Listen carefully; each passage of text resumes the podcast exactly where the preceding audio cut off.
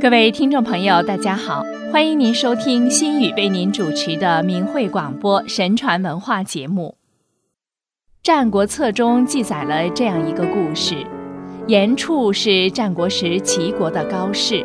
一次，齐宣王召见严处，说：“严处，你上前来。”严处也说道：“大王，您上前来。”齐宣王满脸不悦，左右大臣都责备严处。大王是一国之君，而你严处只是区区一介臣民。大王唤你上前，你也唤大王上前，这成何体统？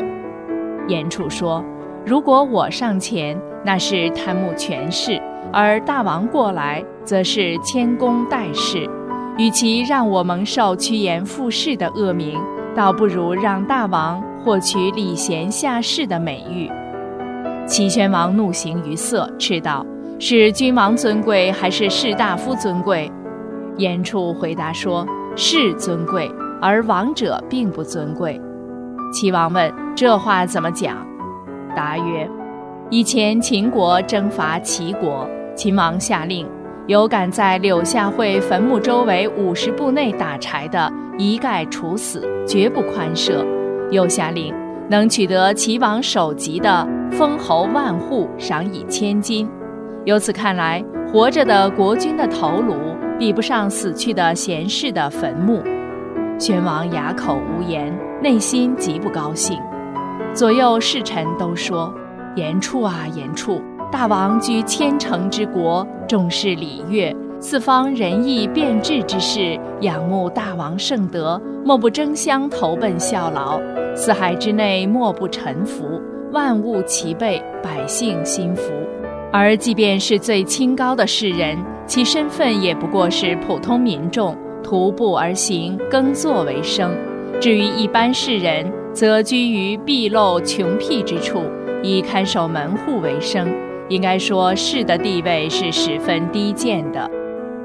严处反驳道：“不对，我听说上古大禹之时，有上万个诸侯国。”什么原因呢？道德淳厚而得利于重用士人。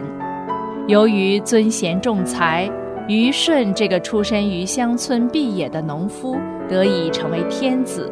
到商汤之时，诸侯尚存三千，时至今日只剩下二十四。从这一点上看，难道不是因为政策的得失才造成了天下治乱吗？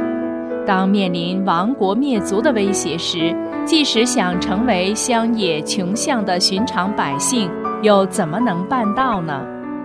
易传中讲，身居高位而才德不济，只一味追求虚名的，必然骄奢傲慢，最终招致祸患。因此，无才无德而沽名钓誉的会被削弱，不行仁政却妄求福禄的要遭困厄。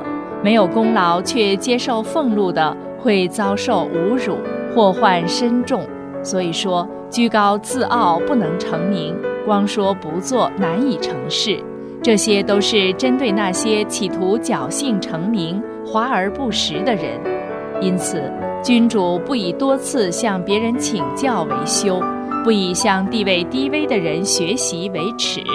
以此成就道德、扬名后世的唐尧、虞舜、商汤、周文王都是这样的人。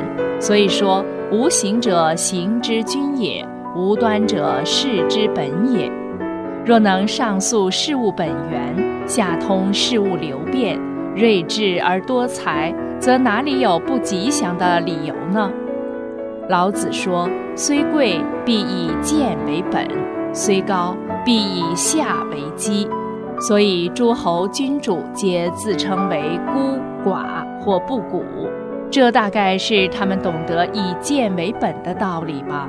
孤寡指的是生活困窘、地位卑微的人，可是诸侯君主却用以自称，难道不是屈己上贤的表现吗？像尧传位给舜，舜传位给禹，周成王重用周公旦。后世都称他们是贤君圣主这足以证明贤士的尊贵。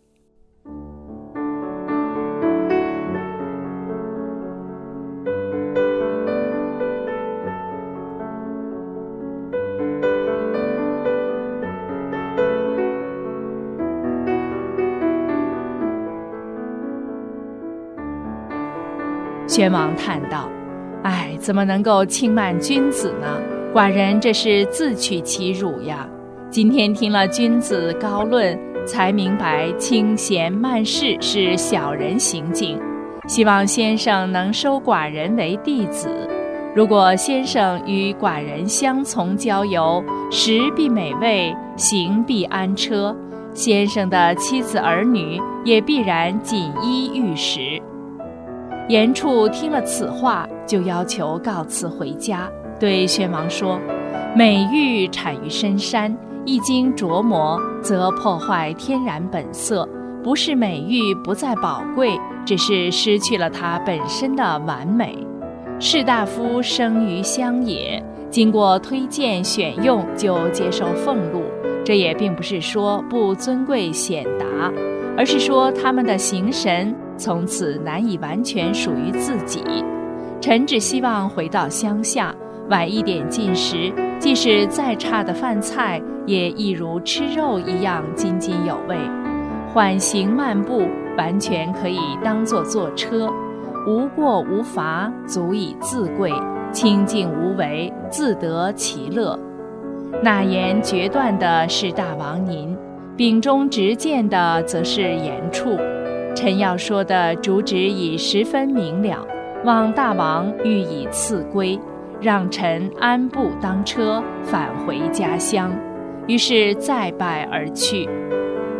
君子说：“言处真是知足之人，返璞归真，则终身不辱。”这个故事阐述了君主戒骄戒傲、任贤纳能的重要。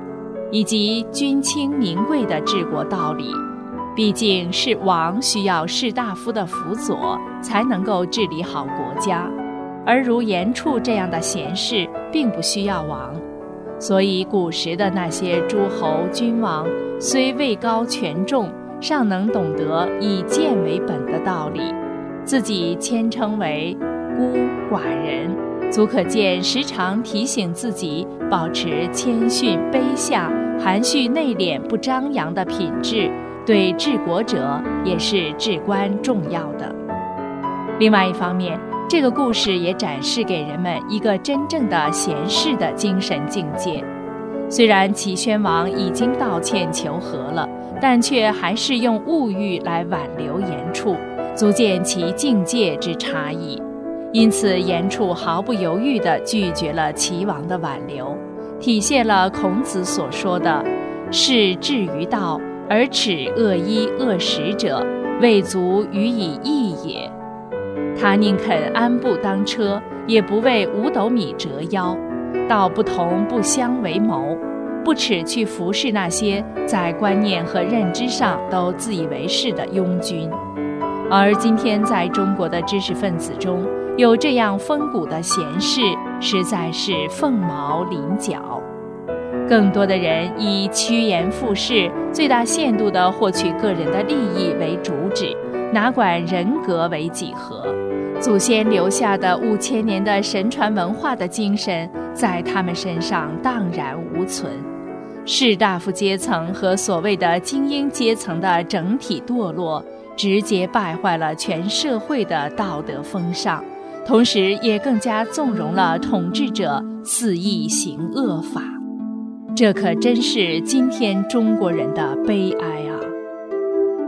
各位听众朋友，今天的节目就为您播送到这里，心语感谢您的收听，我们下次再会。